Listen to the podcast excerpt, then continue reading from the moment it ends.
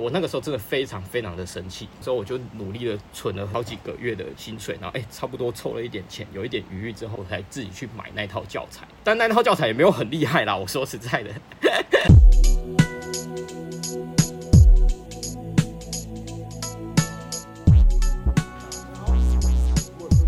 我是阿亮，我是阿汉，我是白马。假如你是第一次听我们的节目，我稍微为你介绍一下，我们是一群注重真实的约会教练。我们相信每个男人都能有在感情中自由的能力，也认为学习两性相处能为人生带来很多的帮助。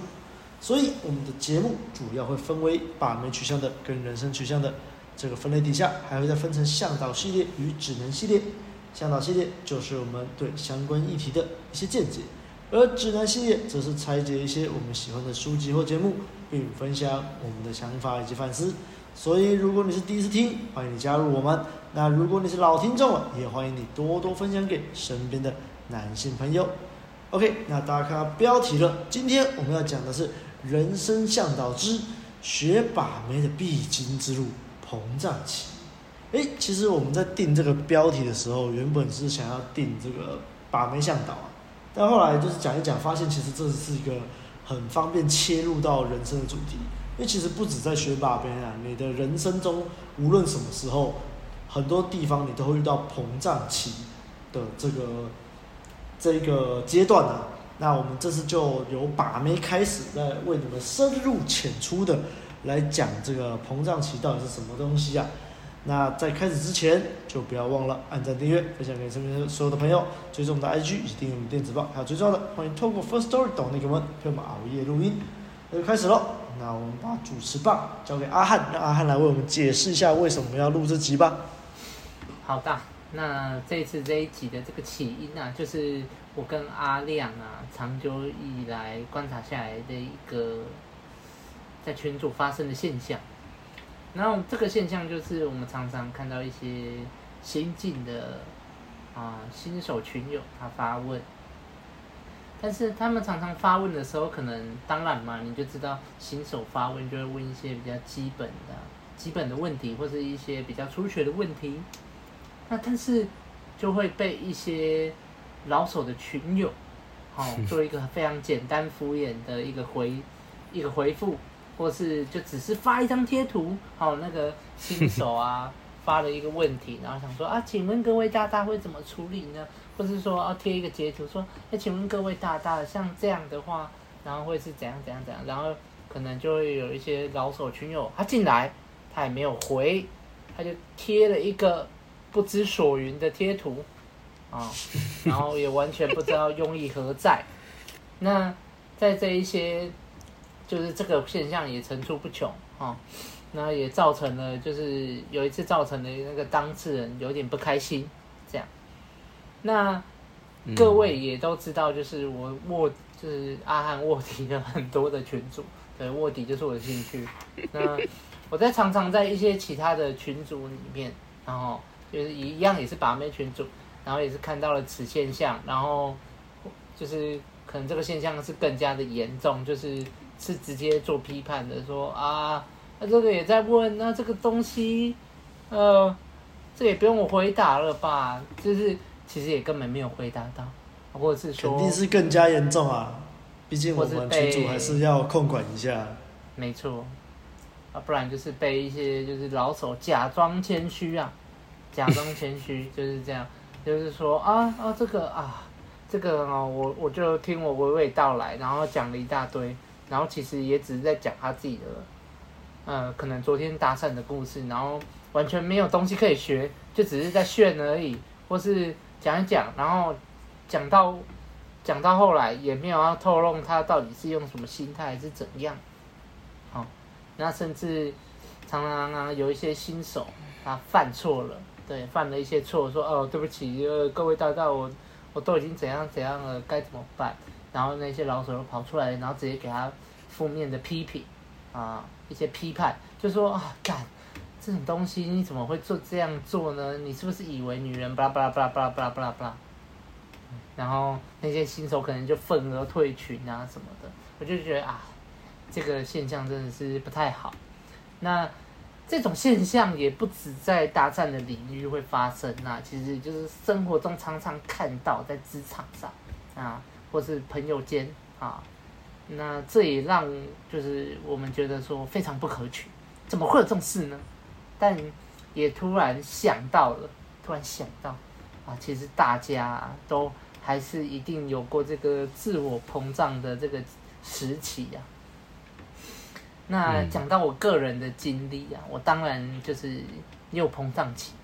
对。那今天我这个个人经历就着重在把妹这条路上啊。那遥想在二零一七啊，刚学 Inner Game 的时候啊，大有感触的阿涵啊，那时候就是正值就是心态啊，刚学 In 的心态暴增爆棚，然后那时候交友软体啊。然后首次感受到的大丰收，就是啊，不管怎么配啊，就就是有妹子啊，妹子怎么聊，就是聊不错，聊得很热，这样，然后常常妹子就会回一大堆啊，这样，然后因为就从来没有过这样哦，妹子居然回的比我还要多，然后就是常常截图，然后给阿亮看，但是又单纯只是传个图片，然后或者是附上了一些不知所云的话语。这样然后那时候阿亮就是一直接收这些一大堆的东西，这样，但也没说什么。然后那时候在面对啊搭讪的时候啊，也觉得说啊，整个搭讪都搭的哇，就是怎么搭都换得到号，然后就觉得说，哎呀，那些没有学过把妹的男生啊，怎么跟我比呀？我可是硬的汉呢。嗯，对。然后常常在网络上看到一些乳蛇文章啊，就会肯转贴啊，转贴给阿亮，就说啊，你看这个这个怎么都会这样想啊，真是白痴这样啊。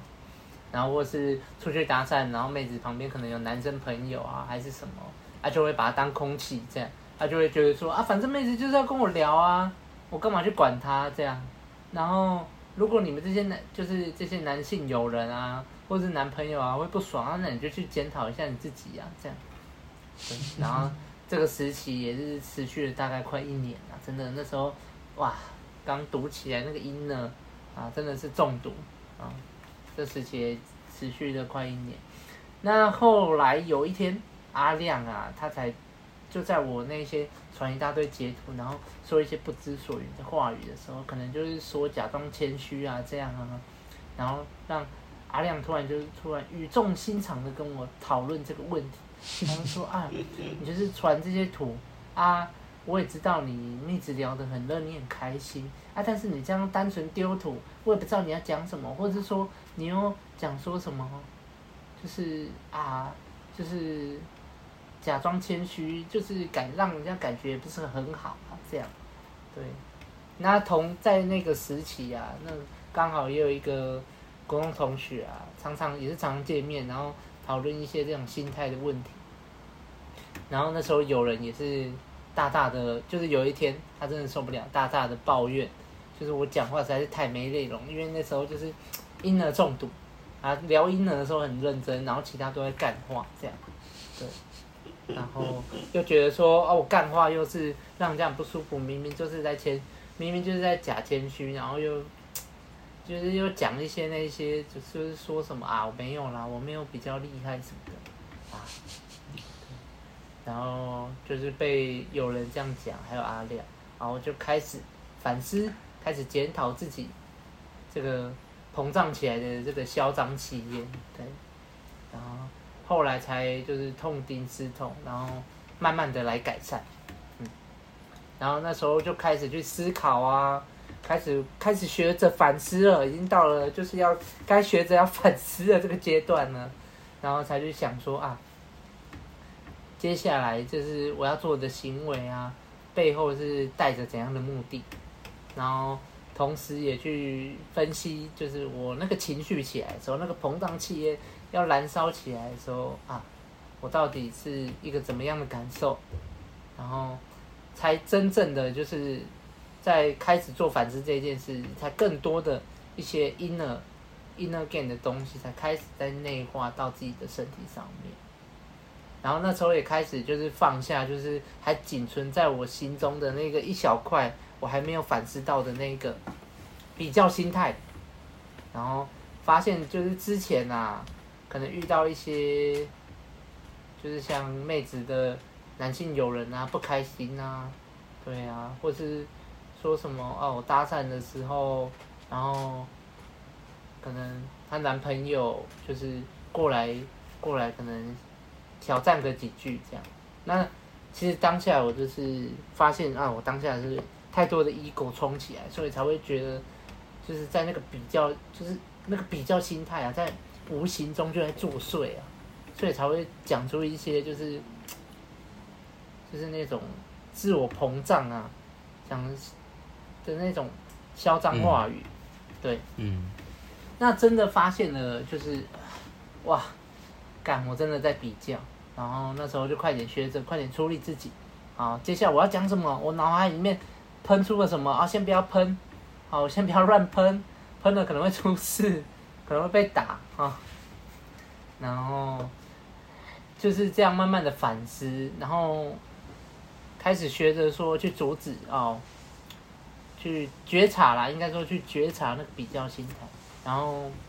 也就是去想到了，其实比较心态其实也没什么嘛，大家都有，然后。后来对于比较心态这四个字，就是人家在说，哎、阿汉你是不是有点比较心态？说啊，就比较不会再去，就是再再去忌讳了，因为你你自己也觉察到了，然后你也去承认到了，然后你有去面对这个问题，然后你才能去把它处理嘛，把它放下。对，以前的阿汉就是被人家戳到说，干你这样子很很自大，你这样比较心态，马上否认，没有啊，没有啊，一口就跑出来了。没错，所以就是我觉得这个就是要好好的去同理啦。对，我觉得这个就是要好好去同理，就是现阶段啊，现阶段比自己还要无助的人啊。我觉得这个方法方法中还有就是其中一件事情，这样就是去要去同理一下。哎，我曾经也是这样，我曾经也像他这样。哦，不知道怎么处理女生让我这么回啊，也不知道她她到底是开心还是不开心。哦，你就一定有这个时期嘛？大家都是从零开始的嘛，所以我就觉得说啊，现在看到这些新手，我就会觉得啊，看到以前的那个纯情纯情阿汉，就会觉得格外的温暖，然后马上去快点去给予他们一些真正的价值，然后还有实质的帮助这样，然后也是常常就是。我们我跟阿亮都会提醒到，就是无形中都会提醒到，其实我们曾经也是在就是某个阶段啊痛苦着，然后其实我们应该都不应该去嘲讽或是白目那一些新手啊，或是正在某一个阶段痛苦的人，对，因为你今天如果去 嘲讽，然后去白目的话，这个就好像你是在看不起可能三四年前的自己一样。你在否定他，嗯、对，嗯、你看不起那个过去，然后是一个小鲁汉啊，就是鲁蛇的自己，对，所以我觉得你在同理这件事情的时候，其实你也是好好的跟过去的自己对话，这样。没错。所以我就觉得啊，那些你要想想看啊，那些伤痛啊，才是让你得以就是成长到至今的，对。那我也常常啊。我很喜欢就是翻 翻考古啊，翻一些以前的记录。那其实翻到以前的记录的时候，我就其实可以发现一些细节，就是啊，以前这这边我出现了一些 ego ego 冲起来，或者比较心态啊，我就会开始想说啊，我那时候就是哪里做不好，然后其实应该要怎么改善，对。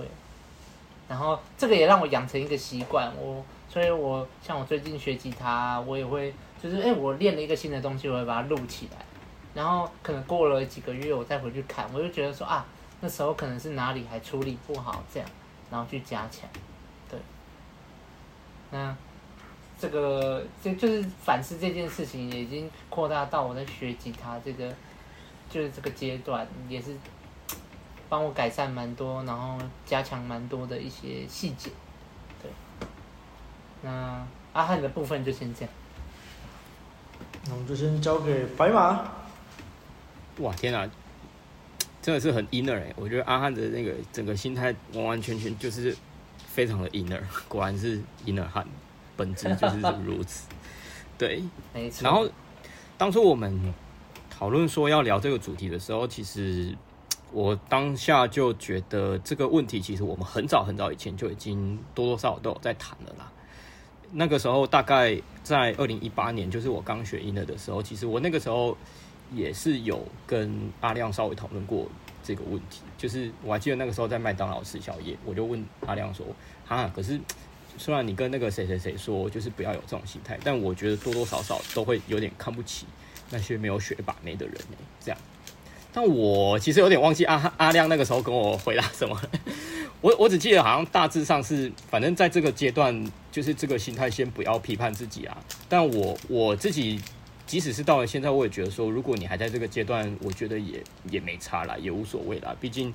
就是如果你觉得说这种优越感可以让你有前进的动力，那也没差，也没关系啊。反正至少你还会有所成长啊。就是像我之前一样，我觉得就一开始你你有觉察到你有自己这个心态的时候，我觉得还不至于说去批判自己，然后一定要马上改进之类的。对，那。这个问题呢，我觉得大概到了学 Inner Game 一年半以后，就超过一年半以后，我才开始有一些更新的想法。然后我那个时候也在 PUA 台湾发了一篇文章，那篇文章的名称叫做“学会把妹不代表你高人一等”。那当时为什么会发这篇文章呢？因为那个时候进入一段关系嘛，所以就比较少在 Game。那可是就多多少少还是会看到说我们的一些群主啊，不是只有我们的啦，就是诶我们的一些。呃，其他的 FB 的社团啊，都会看到有有一些不同群的人，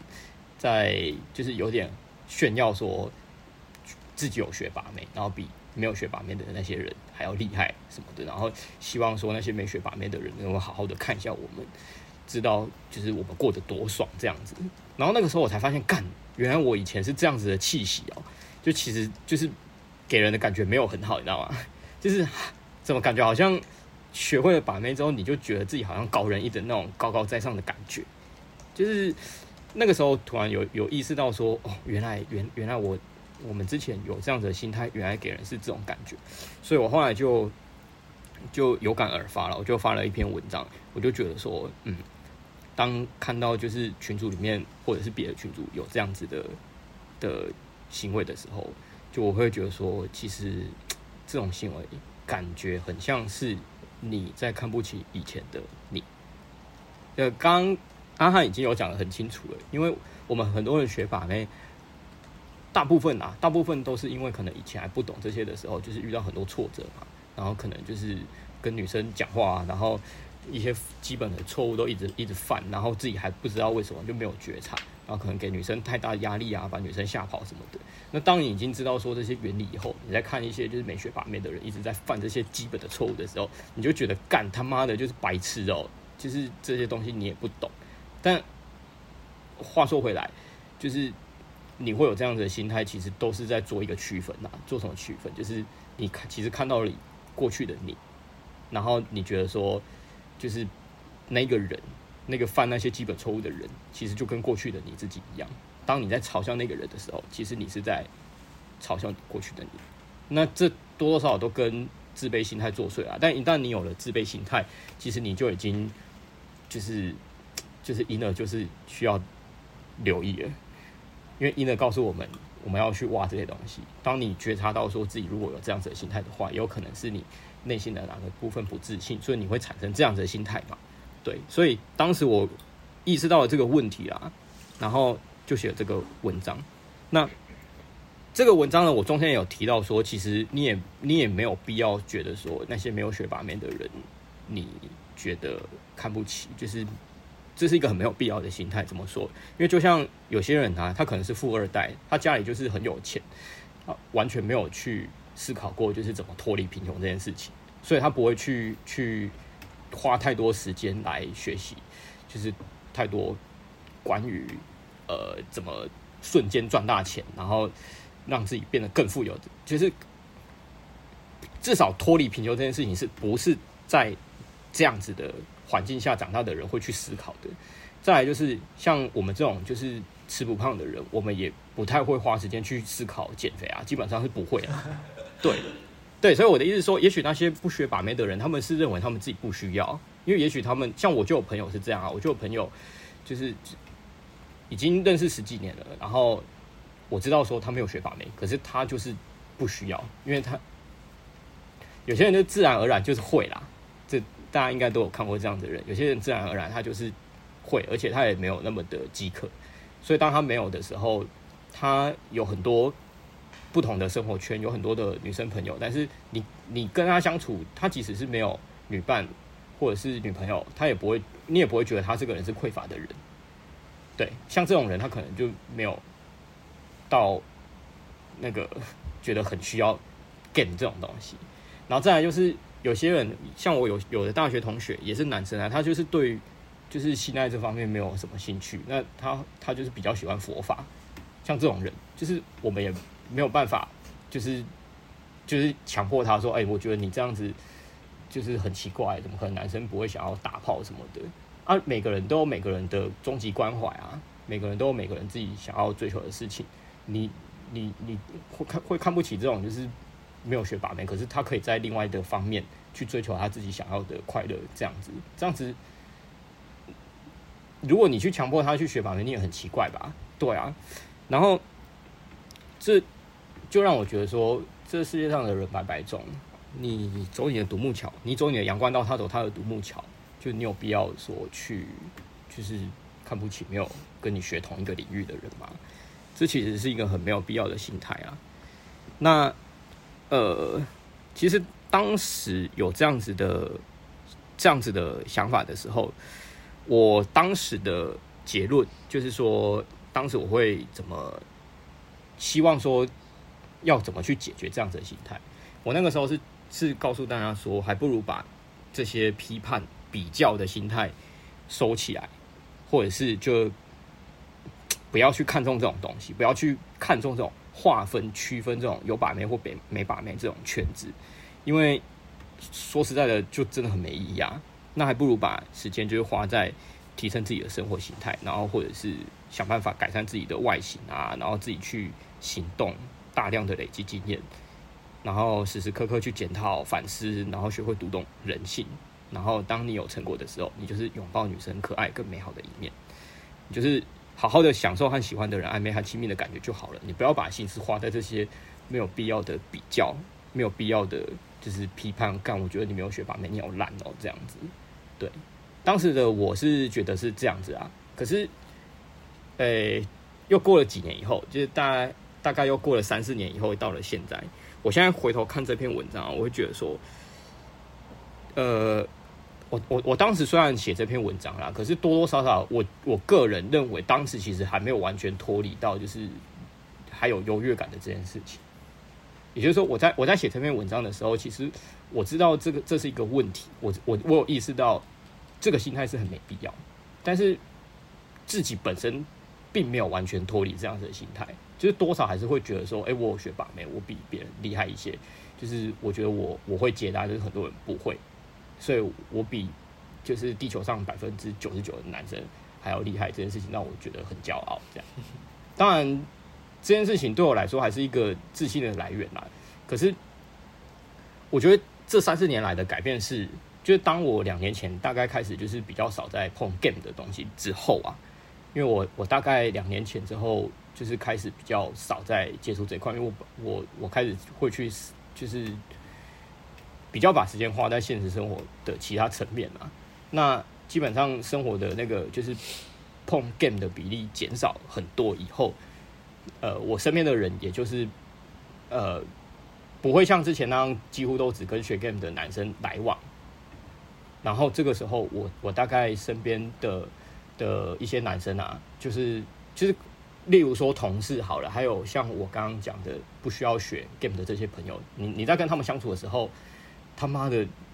他们还是有很多非常厉害的地方，好不好？就除了把妹以外，我也很少跟他们聊到把妹嘛，因为其实就是也不太需要啦。说实在，例如说同事好了，同事之间，我觉得也有几个就是男生其实算是蛮有魅力的，但是因为毕竟都已经过了那个阶段了，大家可能就是也甚至有的就是有结婚有小孩。但你你就会觉得说这个人很好相处，他有他厉害的地方。当你跟这样子不同的人相处以后，诶，你会发现说，前几年我都在跟这些就是学 game 的男生相处，哎、那又是另外一个不同的环境，不同的感觉。可是你并不会因为这样而看不起你现在身边这些学没学把妹的人啊。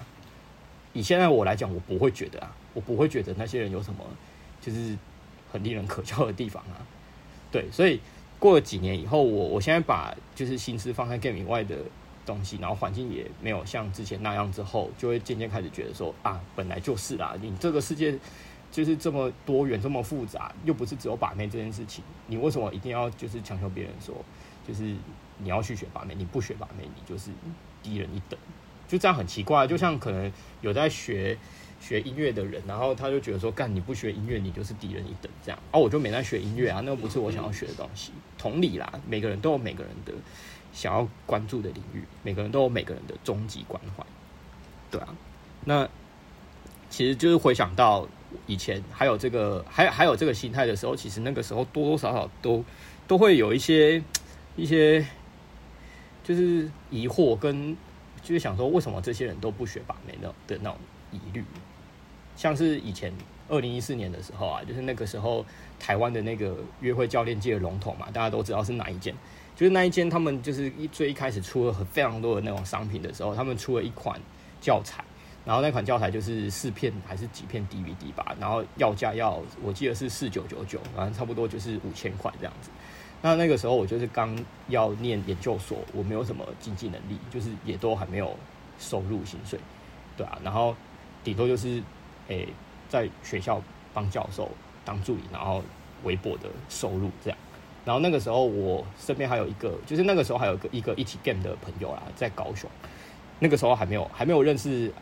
还没有认识你们。那个时候都还没，那个大概二零一四年那个时候，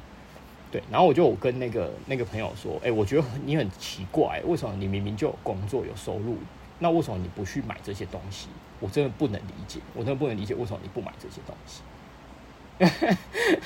对，我那个时候真的是非常的生气，我很生气，说为什么这些就是会赚钱的人不去买这些学把妹的教材？我那个时候真的非常非常的生气，所以我就努力的存了好几个月的薪水，然后哎，差不多凑了一点钱，有一点余裕之后，我才自己去买那套教材。但那套教材也没有很厉害啦，我说实在的。总之我要说的是，那个时候我的心态是干，我真的觉得很不能理解，为什么这些会赚钱的人。就是都不买啊，就是我这种没赚钱的人，我说还要这样子这么辛苦的东凑一点西凑一点，好不容易凑到这个就是五千块才可以，就是好好的把这这个这套教材给买下来这样子。对啊，那个时候是就是不会像不会像现在这样看得比较清楚啊。总之就是经历过那个阶段了，所以可以理解。那我想在听的观众应该，如果你还是处在这个阶段，我一样了。我觉得说你。我就也没差啦，管他的，反正我也是这样过来的啊。你至少会经历过这个阶段啊。反正你就记得，你只要还有所成长，然后你知道你之后该把真就是呃心力花在哪些更有意义的地方，我觉得这样就好了。对啊，这样就好了。差不多就这样。OK。呃，那我因为两，我觉得两位都讲的差不多，我就大致讲一下。嗯，那我其实已经忘记我们当初应该是我跟阿安在闲聊了，就最忘记最原本开始有感的发源到底是什么了。但反正就是我们就，我是觉得有点可惜啊，因为没有在最有感触的时候录。但但没办法啊，人生就是这样嘛，因为最近在当兵，真的是没有什么空。OK，那但我就讲一下我自己的膨胀期啊。那我自己最有感而发的，一样是在学把妹这件事情上。那大概是在我高中后半段到大学刚开始的那段时间。那我自己印象最深刻的是我大学一年级参加大学的吉他社的时候。那因为那时候就会 game 嘛，气焰比较嚣张，不知道怎么保留。嗯、然后进吉他社之后，就跟在那边 game 学姐啊，因为通常大学社团干部会有大二的学长姐担任。他突然大三、大四之后，大家就不会去搞社团了。所以基本上大学社团就是大一、大二的人在搞了。OK，嗯，所以反正那时候我就是 game 学姐 game 的有点过分，就是完全无视那些学长啊，尤尤其那些学长看起来就很鲁，我觉得干妈就是臭卤蛇，反正就是非常的气焰嚣张啊。那后来就衍生出一些问题，啊，影响到我的生活圈这样子。OK，那。我后来归纳，其实这个膨胀期这件事情，它好发于中手期，无论是在学把妹还是任何事情上面。嗯、那什么是中手期？中手期大概就是你比一般人，比没有学过这个领域的人要来得强，还来得不错，就是还可以，但是你也还不到大神大师的地步，就是你也算不上高手，你就是还不错，过得还不错这样子。那基本上呢，这些人。有一些人他们会因为不确定自己这个道路到底正不正确啊，或者是有这个会有其他原因的，总之就会习惯用贬低他人的方式来获得这个优越感、自我价值感。那其实也不一定说只有中手期会遇到这个问题啊，只是比较好发于中手期，因为我们实际上也是会看到一些人就是。他们实力其实已经很强了，无论在什么领域啊，可能就是已经到高手、高手级的领域，但他们还是习惯性去做这些事情。那到底为什么会做这些事情呢？你除了贬低他人获得优越感这种表浅的理由，到底深的理由是什么？其实刚刚阿汉跟白马都有讲到啊，大概就是有点看不起过去的自己。好，那到底为什么会看不起过去的自己？那我们就进结论了。那其实，如果各位有是我们老听众啊，有听过我们以前讲这个人生指南《被讨厌的勇气》，里面其实就有一个主题在讲到优越情节这个东西。嗯、其实我是觉得这两者就是差不多的东西啊，蛮类似的。一体。为什么会膨胀呢？对啊，膨胀其实就是源于你深层的自我不谅解嘛。那为什么不谅解？因为你没有跟过去的自己和解。那有人就问了、啊，为什么？什么叫做你没有跟自己？过去的自己和解，他听不懂什么意思吧？那没有跟过去自己和解的意思，就是说你没办法去接纳，你没办法去原谅过去那个没有能力的自己，你会去排斥那些没有这个能力的人，就是因为你在他们身上看到过去的自己这么的弱小，这么的无力，这么的没用，你很厌恶，你觉得干，我以前怎么那么烂，我以前怎么那么废，不能再跟过去一样了，所以你会去排斥。那我觉得。这种心态，就像白马刚刚说的，其实有时候你虽然你知道这样是不对，但是你心里面或多或少还是会有这种感觉。那就像阿汉说的，这个时候我们最需要的就是觉察。嗯，你觉察到了，你有这个感觉了，你有这个心态了，你就要去想，干为什么？为什么会出来？其实我觉得这有点非战之罪啦。我们或多或少都会这样，就是因为。你还是会想到过去那个没有能力的自己，然后你就会觉得这样的自己，嗯，我我不知道，我觉得是一种很深层的无力感啊，我不知道怎么解释，就是害怕害怕看到就是哎、欸、过去的自己这样，不想要接受那个你曾经有过这样，对，不想接受自己是这么无力的现况，嗯，那我最近刚好有有一点感触，是我前阵子有跟呃一位前女友出来吃饭聊天。啊，那个前女友是曾经让我在好几年前刚学婴儿的时候，那时候整合还没有很成功啊，然后反正就是让我速度的这个崩溃啊，就是很心碎，很那个很放在心上的一个女生啊。那总之这次跟她出来互动，然后就感觉到干那个吸引还是在，然后就觉得说干为什么我过去会这么的在意，这么的崩溃的，然后但是现在却可以就是。非常的谈笑风生，然后觉得说那个整个感觉都回来了，然后我就就回想以前那么心碎、这么痛苦的时候，它其实就是一个过程啊。所以我觉得你要解决，你真正要根治这种无力感、这种痛苦、这种想要否认，其实你最终是要认知到一件事情，就是如果你没有经历过这些痛苦，你没有经历过这些挫败，它不会变成你的养分。它不会让你变成现在这个样子。反过来，我们就是要去感恩啊！哇，这个突然就连接到阿汉有一集那个感恩的心啊，就是 你要去感谢、去感恩这些，就是因为你曾经这么痛苦过，就是因为你曾经这么心碎过，所以你这些无力感它转化为你奋斗的源头，现在的你才会是这个样子。那你知道了，然后呢？然后。你就要去回馈，这也是为什么我们当初会做问路人，我们会开始录 podcast，会开始教人家，就是因为其实最早的时候是我常常会写一些心得文章，而且那时候跟孩子在恋爱他们的这个他们的脸书社团啊，我就很常发一些心得。那其实那时候到底为什么会发这些心得？主要我觉得就是一种记录。有时候其实你觉得好像没什么啊，就是你就记录一下，哎，不知不觉就会帮到一些人。那一样，我们回到我们最开头说这个群主这个问题嘛。那有时候有一些新手他们在发问，对你来说可能就是一个很简单的、很白痴的问题，但你过去也曾经这么卡过啊。那你有时候你只是需要轻轻的协助一下，轻轻的点一下。他们可能就通了，他们可能就干，原来就是这样而已。那我觉得这个回馈的过程就是会让你感觉很好，而且有时候你知道人脑啊，有时候我们在没有思考的时候都是混沌一片的。那你借由在帮助他人的过程中，你也是在系统化、整合化你自己的东西，把它输出出来，它会更强化你的神经连接，你就不知不觉你又更强了。这就是为什么我们说教学相长啊。但是我觉得反过来说，刚刚讲膨胀膨胀，其实有另外一种膨胀的形态，膨胀的方式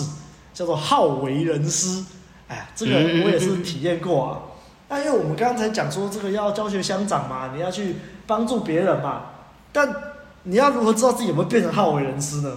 其实好为人师就是有点做过头了，就是人家可能没有问。然后你就硬要去跟人家讲说，啊，干你这样做不对啦！我跟你讲，你这样就是错的，你就是要这样这样那样那样做才是对的。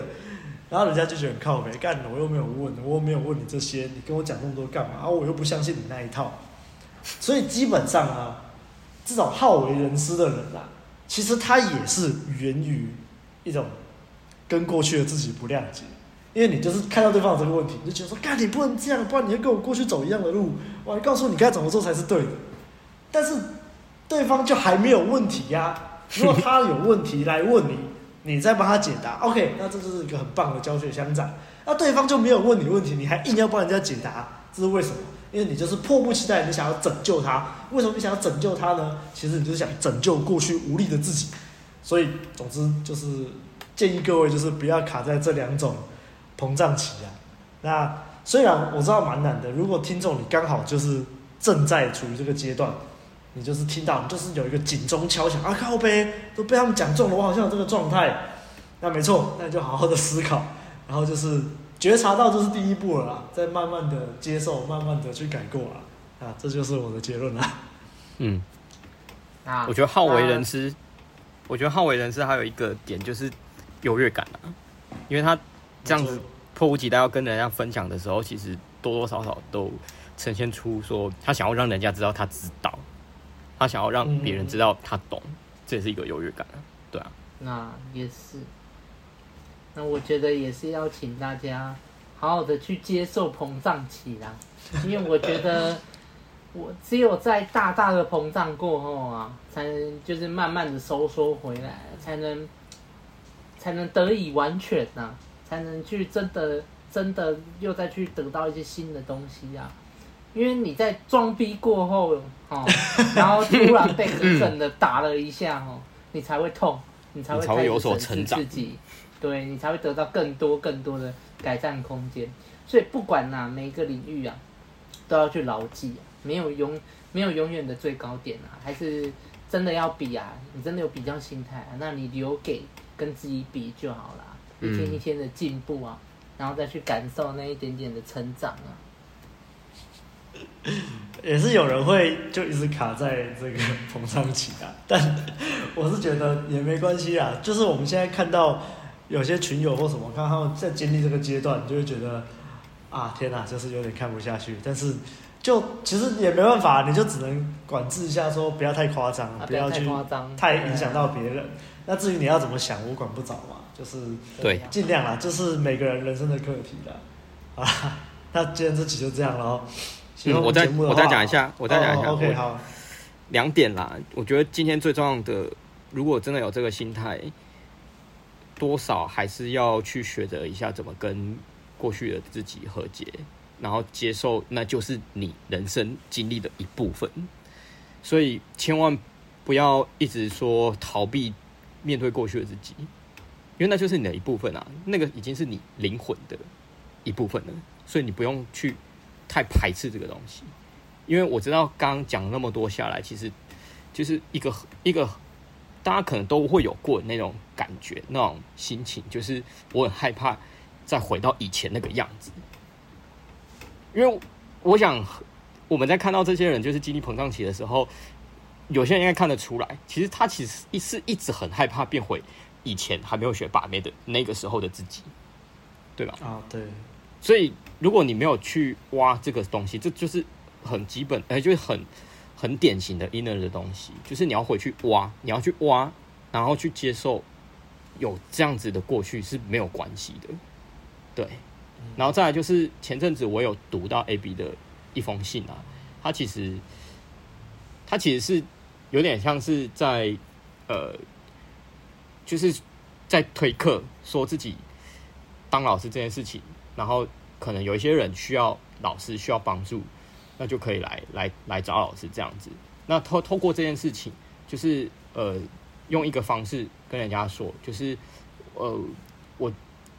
我们这些经历过的人啊，我们经历过这些呃这种心态的人，回回过头来去帮助那些哎、以前我也经历过这样子的心心境的人，我觉得、他说这样子，他觉得才是一个真正的阿法。就像刚刚阿亮有提到，就是我们现在。出来回馈给大众，我们的原本的心态可能是，就是刚学诶刚学把妹的人的心态，可能看到以前需要接受帮助的人，可能会觉得啊，干我不想要变回过去那个样子，所以潜意识里面这样子想，然后就嘲笑那些人。但是我们应该要转换一个心态，就是去同理，去同理他们，觉得说他们需要帮助，因为我们经历过这些，所以我们要去拉他们一把。那 A B 在那封信上面是说。就是一个真正的阿法，最终一定要做到这一点，对啊，所以以上就是这样，就是心态要透过这样子转换，大概就是这样。没错，哎，看这集真的是太 inner 了，我们好像最近就有点又返璞归真，越来越 inner 的感觉。对啊，好久没有讲那么 inner 的主题了。Okay. 好，那这就这样啦。喜欢我们节目的话，嗯、不要忘到 Apple Podcast 留下五星的好评，也可以留言给我们，我们都会看。也不要忘了按赞、订阅、分享给身边所有的朋友。还有最重要的，欢迎透过 Firstory 订阅我们，陪我们熬夜录音。那大家就下次再见啦，拜拜，拜拜，再见哦。